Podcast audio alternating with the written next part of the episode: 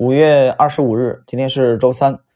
我们今天继续汉克·布鲁登的顶级交易三大技巧精华解读的第十六集的内容。呃，开篇之前讲一句话，在星球啊置顶的有一篇帖子，这个其实我是借着前一段时间啊三四号去清江钓鱼的那两天啊静下心来去思考的一些东西，因为这个这个帖子我改了好好几遍了。呃，可能前前后后改了大概六七次，呃，又后边又增加了一点内容，大家有兴趣的啊，还是可以去关注一下。我们来看普鲁登的这个上一集啊，讲的是案例四，我们这一集是把案例五啊跟大家介绍，但是后边案例五后边他举这个女装的啊，服装的这个案例这一块有点拖沓啊，我们我想直接就把它略过了。这样的话，已经进入了第二章的这个啊尾声的内容了。我们来看一下案例五：卡塞尔先生的智慧。我年轻的时候，人们说我是赌徒；随着我操作规模的扩大，我变成了投机者。现在人们说我是银行家，其实我做的事儿一直没变。欧内斯特·卡塞尔从银行家到爱德华七世。华尔街的专业基金经理、分析师、经纪人和评论家都不能脱离大众现象。和大盘比，共同基金、银行、信托部门和其他机构的业绩太差了。1967年到1968年，他们在冲锋号中仓促进场，结果市场在1969到1970年崩盘了。然后他们又采用只持有一只好股票的流行思路，结果他们在50只金股中选的股票，在1973、1974年、1976和77年大跌。最近很多人又杀进了九十年代末的互联网泡沫，两千年初泡沫破灭了，他们又吃了不少苦头。华尔街的老战士们在跌宕起伏中不但没有变得冷静冷酷，反而加速了自己的破产。他们最喜欢的股票只是在短期内表现很好，长期而言，他们放弃的股票收益都比他们持有的股票收益多。啊，这这句话其实很有深意啊！这句话很有深意，呃，就是说华尔街啊，他们比较浮躁，他们过于看重股票短期的表现了。大家应该把这句话好好的回味回味啊！这些专业人士因为大众的集体精神错乱而蒙受亏损，基金经理为了向老板和客户保证未来能做的像现在一样好，承受了压力。他们手头的数据是有限的，他们无法客观地去面对这些数据。他们对未来也不确定。这些基金经理向其他人寻求帮助，以证明自己的观点是对的，但是最终他们的收益还不如标准普尔五百指数的涨幅。发生在这些专业人士身上的事儿很普遍。大机构对现实的看法既有客观标准，也有主观标准。交易者应该从中明白一个道理：要意志坚定，这样你才能和大部分人的观点反着做。呃，我们谈谈感想吧。这个刚才谈到了资资管人士承受的压力啊，向老板客户保证将来做的和现在一样好，这块我是怎么体体会的？就是你公募的话，它要有持仓的啊最低持仓的呃这个限制了啊，就它不能完全空仓啊，但是你其他的这种做法就可以相对灵活一些啊啊，你比如说朋友他比较理解比较理解你啊，你最近状态不好，这第一，第二呢，呃市场的确是比较困难。这个时候，你大家在充分理解、信任基础上，你就可以选择空仓，可以选择空仓，对吧？等到下一个你觉得，呃，胜率啊比较和这个赔率结合比较理想的时候再入场。但是公募基金不是这样的啊，这里边还包括一一些私募基金，它里面牵扯一个什么问题？牵扯一个管理费的问题，对吧？你比如说，我不看好，不看好全部空仓，可能吗？他做不到。他能做得到吗？那就赎回来啊。那赎回了，你管理费还有吗？没了。大家算一个一百亿的基金的规模啊，我们算一百亿啊，这个不不算大了。现在一百亿的规模，你说年费他一年收多少？你自己算。他养活这些人员啊，这些开支、房租，所以这里头啊。很多机构的观点，实际上屁股决定脑袋，明白吗？所以你呢？你作为一个交易者，刚才普鲁登讲的原话是要意志坚定，这样你才能和大部分的观点反着做。关于反着做这个问题，我们在上一集探讨过了。你不能永远都反着做，那是有问题的。你比如说一个明显向这个向上，一个大的主升行情，这个时候就是应该做多的啊，你跟大家反着做，或者明显的一个下跌向下，你跟大家反着做，你做多，这也是有问题的。所以 所谓的反着做啊。它其实往往是在一个趋趋势啊有终结的迹象的时候，这个时候你再考虑反着做啊。比如中国楼市，中国楼市大概是在二零一八年的上半年构筑了许多城市，构筑了相对的高点啊。当然，你不要不要跟我谈这个上海的新天地啊，啊，北京二环以内啊，皇城根这种不可再造的。啊，这个这个不在我们讨论范围内。你比如说，啊，深圳的这个香蜜湖，啊，和南山的一一一些一些区域啊，就核心城市的核心地段，这个可能不在我的这个讨论范围之内啊。我们就讲二线城市、三线城市啊、四线城市，你去看，其实很多是在二零一八年的上半年。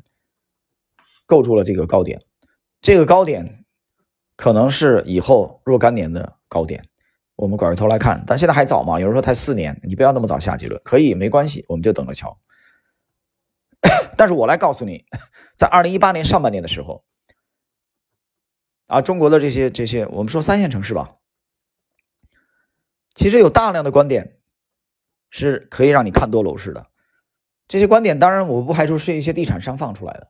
我就亲身经历过这种，啊，我身边就有就有朋友亲戚在那个时候去入场的，还很多很多。我告诉你，很多很多。这个时间段基本上是在二零一八年的七月份之前，二零一八年呃，这个过年到七月份之前，也就这几个月的时间，四五个月的时间，很多人是在那个位置入场的，那个位置入场的基本上到现在都是套着的。有人说，那房子套着又没事儿，这个怎么说呢？还是那句话，如果你现在还没看明白，那我们就过几年拐回头来再来看这个问题。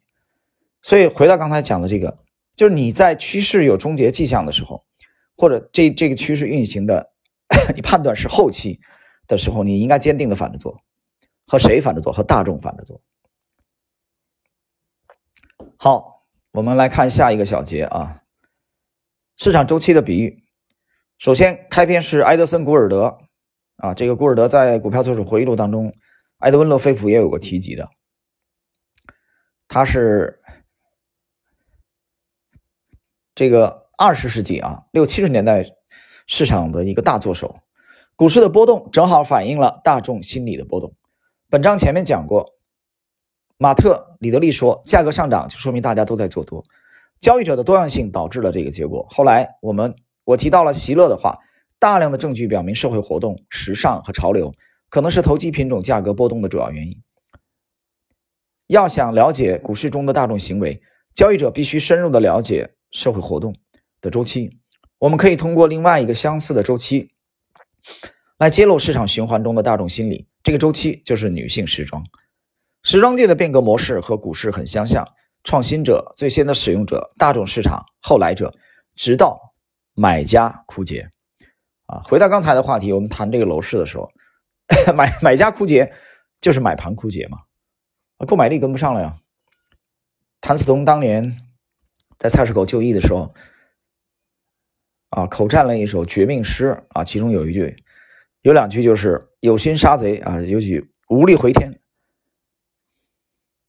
对吧？想买可能想买，但是买不起，为什么买不起？因为腰包瘪了，荷包瘪了。为什么荷包瘪了呢？几个原因，实业不行了，经济向下，加速向下，啊，需求总需求的萎缩，很多人就就这两年突然之间醒悟过来了，哎呦，我的二胎是不是生早了？对吧？我这杠杆加的是不是太猛了？在经济上行期的时候，他没有危机意识，没有避险意识，他脑子一直被这个上行期所强化。所以我讲很重要的是什么？这个路径依赖和思维惯性，对吧？其实大众往往是因为几十年的这个经济向上，GDP 的这个增长高增长啊，全球罕见的奇迹。我们不谈原因吧，我们只说结果啊。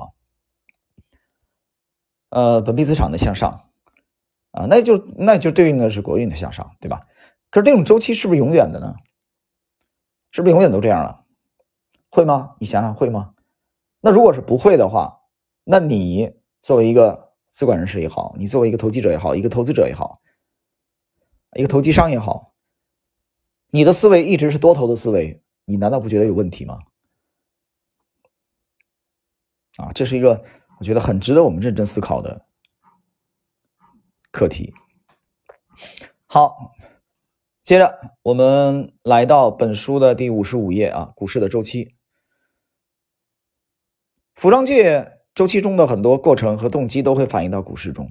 我建议你再看看服装界的情况，然后再研究一下股市中的各种因素，比如专家、交易者、财经媒体、资讯服务、经纪公司、恐惧和贪婪、狂涨的股票、羊群效应、恐慌和时尚、激情团队、散户、小道消息、机构行为、恐惧和压力、贪婪和兴奋等等。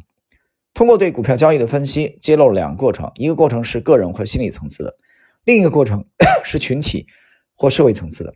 这两个过程分别是贪婪和恐惧的动机是个人层次的，扩散和接受的循环是这个社会啊层面的。后边讲了一个女装的啊这个这个案例。嗯，我们把这个女装这个案例啊，就给它略过了。五十五页的后半段啊，我们来看，刚才讲了这个个人层面的贪婪和恐惧的动机，接着汉克·弗罗登继续来进一步说明这个啊，我们来看，根据定义，恐惧 就是预感到危险而产生的强烈的不愉快的情绪，贪婪则是过分的要求。贪婪和恐惧并非是单一状态的变数。他们的程度有大有小，恐惧的变化范围是从极度自信到希望到担心到忧虑到恐慌，简而言之是从乐观到悲观。贪婪的变化范围 是从迫不及待导致超卖或过高的估值，到不想买到超卖到低估。为什么贪婪和恐惧不能互相抵消，从而让市场变成稳定的中性市场呢？这是因为它们之间的关系是变化的。市场到了底部的时候，价值功能凸显出来，投资者应该是乐观的。在这个时候，我们应该非常贪婪。非常乐观才对，这应该是持续一致协调的理性的行为。但实际情况正好相反，当市场极具价值的时候，投资者却很悲观，这是明显的不协调、不一致、不理性的行为。在市场的顶部情况也是一样，投资者非理性的乐观，在市场底部恐惧减少了，贪婪之心增强了，所以我们看见了暴涨。在顶部时，恐惧心理强于贪婪贪婪之心。所以我们看见了暴跌，这奇怪吗？最后啊，他有一个总结：对于想研究人类行为的交易者来说，本章是不错的学习材料。行为金融学研究的是金融市场中的行为科学和心理，我们可以从个人行为学和大众心理学两个方面来讨论。呃，各位啊，我们这个内容呢就结束了。呃，第二章啊，他用了五个案例啊。哈克·普鲁登用了五个案例的这个这个学习，呃，时间关系，我们今天这一集内容就到这里啊。这里其实我们结合上一集的内容，第十五集啊，重点讲了这个与大众反着做啊，不是永远反着做，它是有特定的时期的啊。在下一集啊，十六集呃十呃十七节啊，下一集我们将进入本书第三章的学习。大众行为它有一个这个生命周期的模型。啊，汉克·布鲁登的，呃，提出来的这个生命周期模型啊，在下一集我们找时间来继续的交流。好，今天这一集内容就到这里。